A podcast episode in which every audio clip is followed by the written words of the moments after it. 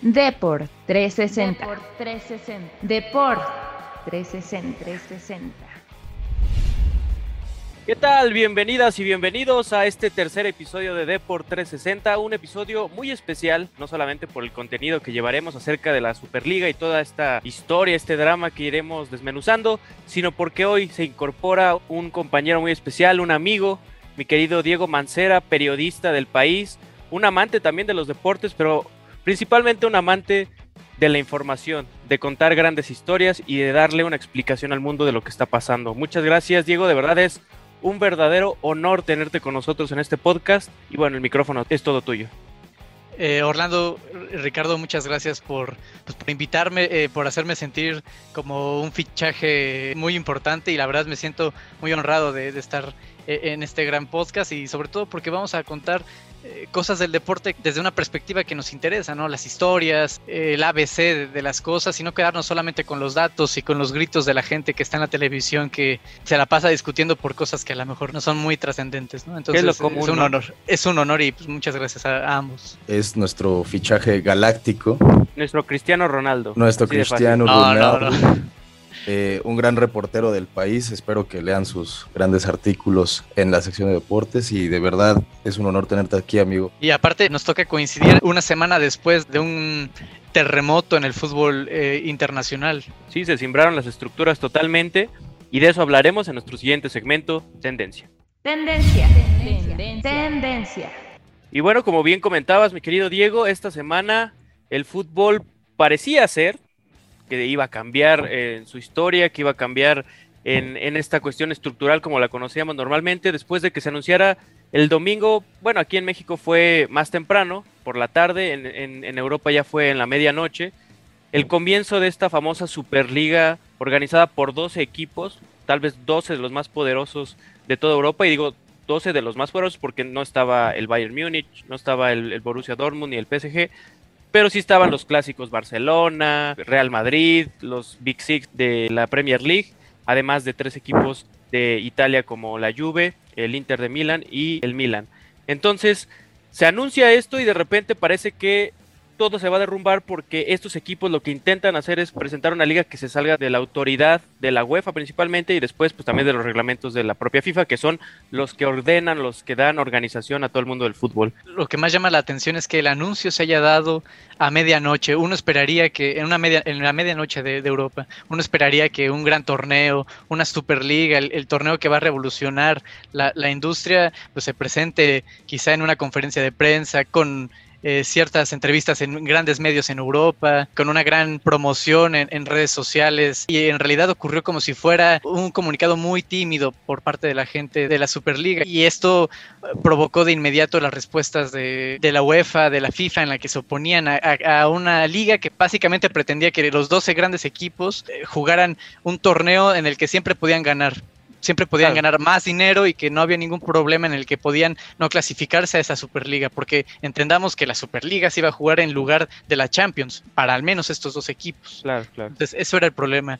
Yo pensé que iban a prosperar con esta idea, la verdad. Pensé que iba a tener más vida, pero yo creo que sí, lo, lo principal para mí es que la Superliga atentó contra uno de los principios que rige el fútbol, que es la meritocracia, ¿no? Y realmente esta Superliga que estaba hecha bajo un modelo tipo NFL, tipo NBA, donde realmente, como decía el mismo Pep Guardiola, entrenador del City, uno de los equipos involucrados, le quitaba un poco de la esencia que tiene el, fútbol, sobre todo el fútbol europeo, sí, de premiar a, quien gana y, y, de castigar a quien pierde, ¿no? Realmente también lo que llama la atención es eh, son dos equipos, pero, por ejemplo, doy un, caso en concreto, el Milan ni siquiera entra entre los 20 equipos más ricos del mundo hoy en día, a pesar de que tiene una tradición brutal, que tiene siete Champions y lo que quieras, pero realmente entraba por la base de aficionados, por la ciudad donde, de donde es el equipo. Por ejemplo, se puede comentar el Tottenham, es un equipo que lleva 60 años sin ganar la, liga inglesa, eh, es un equipo que nunca ha ganado una Champions League, pero como hoy en día resulta que es el club de los seis, del el Big Six, entra dentro de esta, dentro de esta trama, ¿no? Todo se ha justificado a partir de, del dinero, ¿no? Salió, vimos a, Florentino, que eso lo comentaremos, eh, bueno, haciéndose del papel de la víctima. Orlando, Ricardo, no sé si pudieron ver esta entrevista y también a la gente que nos escucha. Eh, Florentino Pérez acude a un programa de televisión que se llama El Chiringuito, que es un programa español que hace del periodismo un espectáculo. Eh, era la primera entrevista que daba el presidente del Real Madrid y de la Superliga, pues hicieron todo, todo un show en el que básicamente Florentino se presentaba ante la audiencia como el gran salvador, que el fútbol estaba en, caída libre, que había eh, pérdidas de los grandes equipos y que los jóvenes ya no veían el fútbol, que los jóvenes se mudaban a otras plataformas y que a lo mejor, proponía Florentino Pérez, a lo mejor tendríamos que acortar los partidos de fútbol. La entrevista, eh, más allá de beneficiar a este grupo de empresarios, sacudió eh, aún más e-, el avispero y los aficionados empezaron aún más a molestar porque eh, prácticamente decía que nadie veía los partidos de, un Valladolid Betis eh, y que esos equipos prácticamente no existían y que gracias a esos equipos, los grandes equipos, el Real Madrid, Barcelona, estaban perdiendo dinero. Sí, bueno, recordar nada más rapidísimo que Florentino, o sea, el papel de Florentino dentro de esta estructura es muy importante porque él ha sido el eje central. Tal vez no es la mente creadora o fundadora del proyecto, pero sí fue el personaje que dijo yo voy a presidir la liga o la Superliga y voy a ser como el rostro, ¿no? Al menos eh, desde una perspectiva administrativa de todo el proyecto. Por eso que él se presentara en este programa fue tan importante. Evidentemente las palabras de Florentino no solamente dan luz de lo que él opina acerca del mundo del fútbol, yo creo que eso es una luz de cómo opinan los empresarios de estos grandes equipos, en donde dicen ellos, bueno, realmente nosotros somos el epicentro, digamos, de, las audiencias, el epicentro de los derechos televisivos, porque sí, realmente no vamos a engañarnos tampoco. Aquí en México, pues la gente normalmente ve a los Pumas, ve a la América, ve a las Chivas, ve al Cruz Azul, pero es muy difícil que haya una gran audiencia por un San Luis, Pachuca. Las audiencias entran en los equipos, digamos, más famosos, más populares, y eso mismo pasa en Europa y pasa en todo el mundo. Pero eso es olvidarte de que todo forma parte de una estructura, de una estructura deportiva, de una estructura eh, competitiva. Y si no existen los otros equipos, aunque puedan ser eh, pequeños, medianos, como se les quiera calificar, pues tampoco en sí la competitividad no es atractiva. Entonces, si tienes a los mismos equipos grandes eh, enfrentándose una vez y otra vez entre ellos, pues realmente en algún momento perderán el atractivo uno y dos, pues tampoco es como, porque él decía en la entrevista, es que nosotros venimos a salvar el fútbol, no solamente a nosotros, ¿no? sino a todo el fútbol, porque estamos en crisis y esto es un nuevo modelo y casi casi como que vean el ejemplo y nos van a seguir y, vamos a dar regalías, ¿no? Pero es, pura mentira, o sea, es, pura palabrería que no llevó a ningún lado más que evidenciar los intereses comerciales que son los que rigen a esta Superliga. Boris Johnson, primer ministro inglés, se alió con la oposición para frenar esta Superliga ese fue el final, ¿no? Porque fue donde dijo el gobierno, bueno, no te voy a pagar la seguridad cuando juegue tu equipo. Este, cuando quieras contratar un jugador extranjero, no le voy a dar pasaporte. Y ahí fue donde realmente se, empezó a, desmoronar todo, ¿no? También salió el presidente francés, que bueno, no había equipos franceses en, en, este entramado de la Superliga, pero el presidente francés salió a decir, bueno, pues en la Unión Europea haremos todo lo posible para, para tirar este proyecto. O sea, realmente da, da la sensación de que más que un proyecto bien realizado, bien asentado, este, salió un proyecto de la nada, ¿no? Es increíble que, a partir de, de, este movimiento de, del gobierno británico, de la postura de Francia, que los seis equipos ingleses decidieron salirse de la Superliga, eh, dejaron eh, un poco coja eh, esta Superliga y eso provocó también que se bajaran del barco los equipos de Milan, el Inter y el, y, el AC Milan, y posteriormente que también el Atlético de Madrid se bajara del proyecto. Que por cierto, recordar también eh, las sanciones que estaban en dentro de la palestra como amenaza, era que primero, pues los equipos estarían fuera de las ligas competitivas, las ligas domésticas, digamos, fuera de la liga italiana, fuera de la liga española, fuera de la liga inglesa. Después, que también no tendrían la posibilidad de ser convocados los futbolistas que participaban en estos equipos a las selecciones, ya fuera dentro de Europa o después a nivel FIFA, porque la FIFA también amenazó y dijo que, de hecho, el presidente Gian Infantino dijo que se tendría que pagar las consecuencias, aunque como bien dices, Diego, pues los futbolistas son los últimos a los que se les consulta, realmente, pues los presidentes, los administrativos son los que toman las decisiones. Es más, eh, salieron, salió información de que los propios directores deportivos de muchos de estos clubes, de los 12 clubes, ni siquiera tenían idea de que se iba a llevar a cabo el programa de la Superliga, pues pero también no se les pregunta, no, se, no, se, no, no hay un consenso, no hay una encuesta sobre los futbolistas de, oye, tú quieres jugar este torneo. Y eso sucede en Europa, sucede en México. Eh, a propósito de que aquí en México tampoco se pide mucho la opinión de los futbolistas sobre los cambios de los dirigentes. Y eso nos revela que el fútbol eh, tiene estas relaciones asimétricas. Jorge Valdano, en un artículo en El País que, publicó este fin de semana, dice que la Superliga nos dejó como antes, pero nos deja más divididos realmente este proyecto vino a clarificar cómo está la organización. Ahorita estamos hablando del fútbol, yo creo que eso tendría que ver tal vez en, muchos deportes a nivel mundial, ¿no? Pero que realmente los empresarios, los dueños, los administrativos son los que toman las decisiones sin consultar a nadie y sin saber las consecuencias de lo que esto puede tener, ¿no? Entonces creo que esa es una lección negativa, la lección positiva, las reacciones de, como decían, de, de, Boris Johnson, de Manuel Macron, incluso el príncipe William salió a hablar, salieron a hablar los directores técnicos, en representación de los futbolistas, muchos capitanes salieron a decir nosotros no estamos a favor. De hecho, eh, trataron de organizar los capitanes de la Premier League para, para hacer un comunicado en contra de, esta Superliga, ¿no? Entonces, eso es lo positivo y la afición también defendió su posición. Ahora, yo creo que, no sé cómo lo verán ustedes, también se, hizo muy romántico esto de que no, el fútbol regresó al pueblo y el pueblo fue el que lo casi casi lo, lo tiró el, el proyecto de Superliga. Creo que eso ya es demasiado romántico. Siendo sinceros, pues las amenazas y el despertar de todos los actores, creo que fue la suma de todos los actores que estuvieron en contra del proyecto, fue lo que realmente tomó. Los aficionados tendrán una parte importante, pero no creo que hayan sido la base, la verdad. Justo hubo un, este, un anuncio muy romántico, una publicidad que era creado por los pobres y robado por los ricos. No sé si recuerdan ese, Claro, este, era una manta, de hecho. Era una manta y que se replicó en todas partes de Europa, pero realmente el fútbol, como lo conocemos hoy en día, fue formado por gente rica y luego el pueblo se lo apropió. Lo cierto es que la UEFA no representa a la afición, la FIFA no representa a la afición. Sí, no, ellos no son los buenos tampoco, porque en algún punto como que se les puede poner así en el rol de buenos de la historia, ¿no? Justo, y, mira, hubo un gran historiador que se llama David Goldblatt, hizo un gran artículo en esta semana y dijo, esto lleva desde los años 60. Poco a poco la UEFA ha dejado que ciertos clubes ganen y ganen y ganen más dinero. Y al final esto ha provocado la desigualdad que hay en el fútbol actual, ¿no? Que, como siempre se dice, el fútbol es un espejo de la sociedad y en este caso se puede ver cómo la desigualdad ha llevado a, este momento donde los ricos dicen, bueno, no solo me conformo con ser rico, quiero ser más rico y quiero pagar mis deudas rapidito y que ningún otro interfiera y si pierdo no haya consecuencias.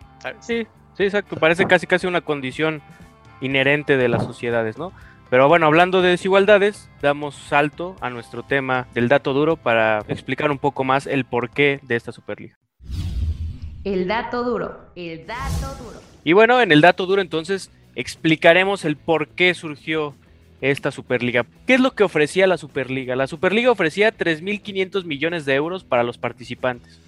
Estamos hablando de que muchos de estos participantes tienen deudas por ahí de mil millones, 900 millones. Entonces, si repartían los 3.500 millones entre los 12 participantes, era una cifra que les alcanzaba para cubrir esa deuda y mucho más un dinero que iba a estar fundamentado en el banco eh, estadounidense JP Morgan, ¿no?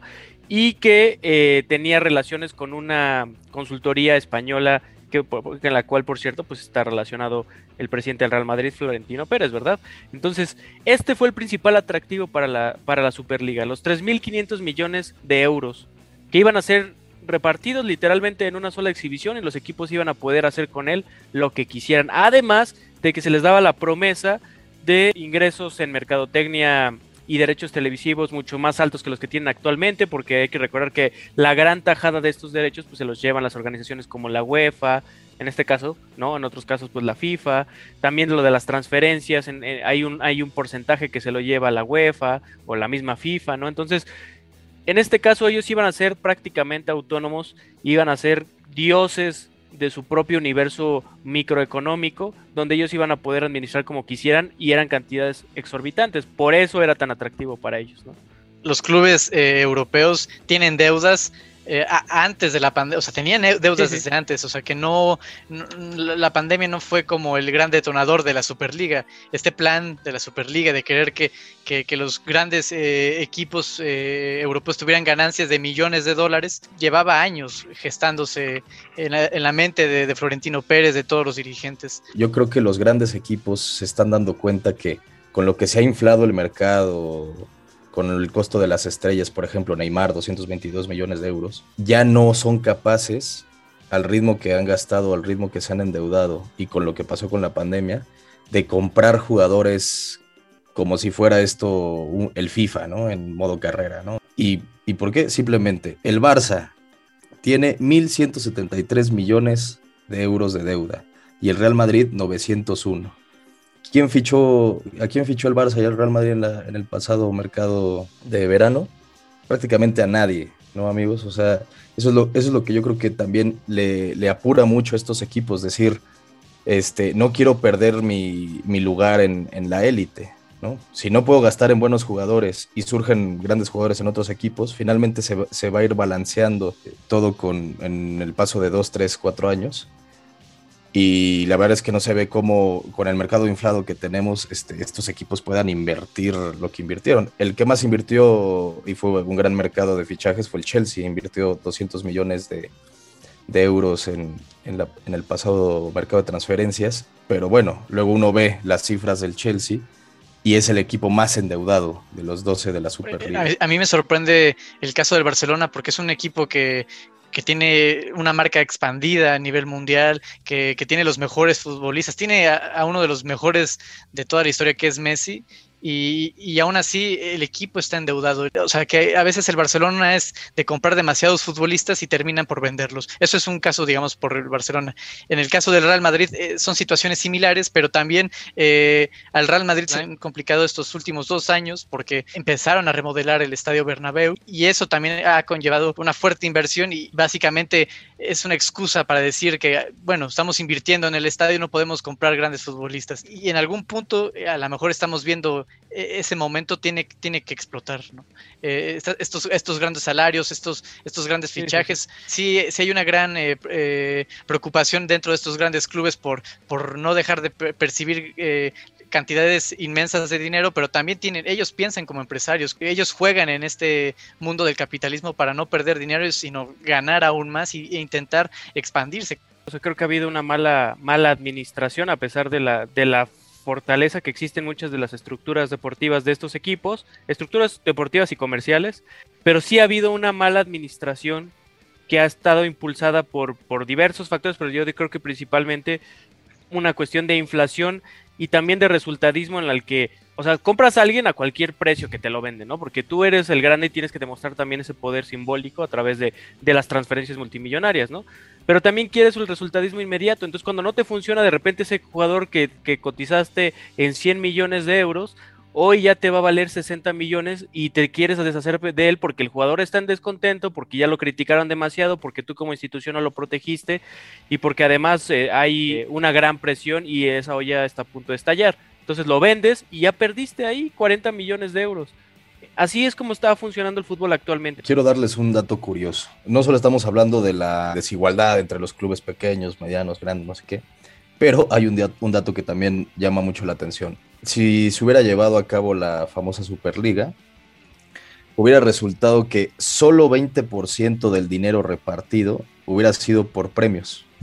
o sea, equipos como el Real Madrid o el Barcelona siempre iban a ganar más que, los demás, sin importar cómo les iba en, la Superliga, ¿no? Entonces eso, también te llama, la, te, llama la atención y toca ahí un punto que dices, es, es cómo piensan estos clubes, ¿no? Cómo piensan que quieren perpetuar su lugar en, en esta época en el fútbol. Y aparte, como mencionas, la Superliga era incluso si perdías ganabas demasiado dinero. Igual quizá en títulos el Real Madrid ya no ganaba más, eh, más trofeos, pero las arcas iban a aumentar. Pero esto habla del gran fenómeno que, se está convirtiendo y se ha convertido el, fútbol y, todo tiene una raíz y una de esas raíces, como lo vamos a, comentar, es, de un caso que es el de Jan-Marc Bosman, un belga que sacudió eh, la industria del, fútbol en Europa y que después transformó toda la industria del fútbol eh, en el mundo. Entonces, sí, sí, es, es muy interesante todo esto.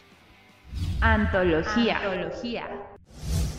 En la antología de esta semana, de estas grandes historias que, nos gustan eh, leer o escuchar, y a propósito de la Superliga, está el caso de, Jean-Marc Bosman, un futbolista belga que cambió eh, toda la estructura del fútbol. Él a los inicios de los 90 ya acababa su contrato como futbolista en el Lieja de Bélgica y él, al ver que su contrato ya iba a expirar, quería irse a otro equipo, pero su equipo se lo impidió, le dijo, no, no te puedes ir. Y si te vas a quedar, te ofrecemos otro contrato en el que vas a ganar 75% menos de lo que ganabas. Entonces, Jean-Marc Bosman lo que hizo fue demandar a la Liga Belga, a Lieja, para que se respetara su contrato, porque en cualquier parte del mundo, cuando tu contrato acaba, pues eres libre de irte a contratar con quien tú quieras. Y eso es lo que él pedía. El litigio duró, duró cinco años y la, carrera de Jean-Marc Bosman prácticamente se terminó. Pero cuando se, resolvió este caso después de cinco años, la, razón la tuvo Bosman. Y a partir de, de, que, de este triunfo laboral, los futbolistas son libres de contratarse cuando acabe tu contrato se pueden, se pueden contratar con quien ellos decidan y no hay ninguna restricción eh, en el mundo que lo pueda hacer. Entonces, este caso sentó jurisprudencia en, todo el mundo y eso es lo que ha cambiado el fútbol europeo, porque a partir de, este caso, los, los, clubes, eh, estamos hablando de los 90, los clubes europeos solamente podían tener en sus filas máximo a tres futbolistas foráneos y a partir de, la ley Bosman, los clubes pudieron comprar más futbolistas dentro de la Unión Europea, de libre tránsito. Entonces, eh, tenemos el caso de, del Barcelona, que en su primer Copa de Europa empieza a fichar futbolistas de distintas nacionalidades europeas y conforma un equipo que, lo lleva a, ganar la, Copa de Europa. Sí, bueno, el relato de, de Bosman es tremendo porque él abre muchas puertas para el fútbol moderno. Yo creo que es la llave principal del, del fútbol moderno y no es valorado como tal. Y, la, historia también es trágica en el sentido de que él abogó por sus derechos como futbolista y como profesionista. Se basó en la ley del Tratado de Roma de 1957, una legislación que tiene que ver con la formación de la Unión Europea, para que los futbolistas fueran tratados como profesionistas, para que fueran tratados como trabajadores. Antes los futbolistas en Europa eran considerados como bienes activos de los clubes prácticamente los clubes decían, yo soy dueño de tu carta, yo soy dueño de ti, y yo decido qué hacer con tu futuro, ¿no? Lo que hace Boseman es decir, ¿sabes qué? Pues yo quiero tener voz sobre mi propio futuro, sobre mi propio, eh, mi propio contrato, y a partir de eso, yo voy a definir cuáles van a ser mis decisiones. Entonces, esta ley, la ley Bosman, que se concreta en 1995 finalmente, pues abre en ese sentido una valorización de los derechos del futbolista que antes no estaban consideradas en la ley, ¿no? Y por otro lado también, pues le abre a los clubes la posibilidad de que este derecho sea tergiversado en el sentido de decir, ok, ya somos trabajadores, trabajadores de la comunidad europea, entonces tenemos un libre tránsito. ¿Y eso en qué benefició a los equipos grandes? Que los clubes grandes comenzaron a contratar futbolistas europeos ya sin ser considerados extranjeros. Y todavía la historia es mucho más trágica cuando pones en la palestra el final de Jean-Marc Bosman, ¿no? Un futbolista que le dieron como compensación eh, los tribunales 280 mil euros que no le sirvieron para gran cosa realmente. Eh, después cayó en los vicios, fue un alcohólico, vivió en la calle, en la miseria, o sea, pero estamos hablando de que fue, les digo, la llave del futuro de, o, de la modernidad del fútbol como lo conocemos actualmente. Y el, y el tipo terminó en, condiciones insalubres, olvidado, ¿no? Un personaje que yo diría uno de los protagonistas de la historia del balompié eh, a lo largo del tiempo, no tal vez por sus condiciones futbolísticas, sino por lo que hizo extracancha, que yo creo que es mucho más importante, ¿no? Y que lo estamos viendo ahora, las repercusiones de esta ley. Y mientras los clubes y mientras otros futbolistas obviamente se benefician de esta ley, pues la persona, el protagonista principal, está totalmente inmerso en la miseria, ¿no? En el olvido. Es, es también parte de lo que señaló esta semana el abogado experto en derecho deportivo Angelo Cascella, que dice, lo cambió todo, Los mejores fueron a los clubes más grandes cuando antes solo podían tener a unos pocos. Eso hizo que los más grandes fueran aún más grandes, pero también ha llevado a una especulación y a un inflacionismo que ha provocado que unos pocos agentes dominen todas las operaciones importantes. Entonces, realmente la ley Bosman, a 25 años de la ley Bosman, también hay que decir que sus implicaciones las empezamos a entender, son más complejas de lo que podamos decir a partir de 1996. Solo el Porto ha ganado fuera de los grandes equipos de Europa la Champions League, lo que representa el 4% de los títulos de Champions League que se han dado del 96 a la fecha. Antes del 96, el dato se dispara a 32,5% de las veces que ganaba un equipo fuera de las grandes un héroe en las sombras. Champions League. Realmente esto benefició completamente no solo a las, a las grandes ligas, sino a los países que generan más dinero por su tamaño frente a, pequeños países como Holanda, ¿no? Es como dice Orlando, es triste ver cómo algo que empezó con algo, una historia buena de un jugador que, que, quería pues que se le respetaran sus derechos laborales conforme estaban en la ley europea, acabó en un en una verdadera catástrofe. Terminó como el apestado del fútbol. Ningún club lo quiso contratar, nadie se quería aventar al ruedo con, con, este caso. Y dice algo muy, muy curioso. Tal vez él ya no esté en 20 años, pero para cuando alguien se acuerde de él y le pregunten cómo está tu cuenta bancaria, él va a decir, no tengo dinero.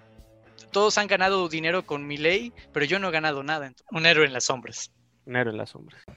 360. Y bueno, muchas gracias por habernos acompañado en este tercer episodio de Deport 360. El placer de haber compartido el micrófono con mi querido Ricky, mi querido Diego, amigos. Muchas gracias por, por acompañarnos, por, por escucharnos y siempre pueden escucharnos mientras van a, al parque, al, al supermercado, mientras están trabajando y es un honor. Muchas gracias. Muchas gracias a, a, todos por escucharnos y agregando a lo de Diego, este, bueno, también uno cuando lava platos, este, puede escuchar nuestro lindo claro, podcast. Claro, claro. Y, y no queremos, la verdad, queremos este, agradecer eh, la gran respuesta que ha tenido este podcast, más allá de lo que imaginábamos. Y bueno, con la incorporación de nuestro querido Diego, esto seguramente irá a mejor. Muchas gracias. Así, Así fue un verdadero deleite haber eh, tocado estos temas, haber analizado.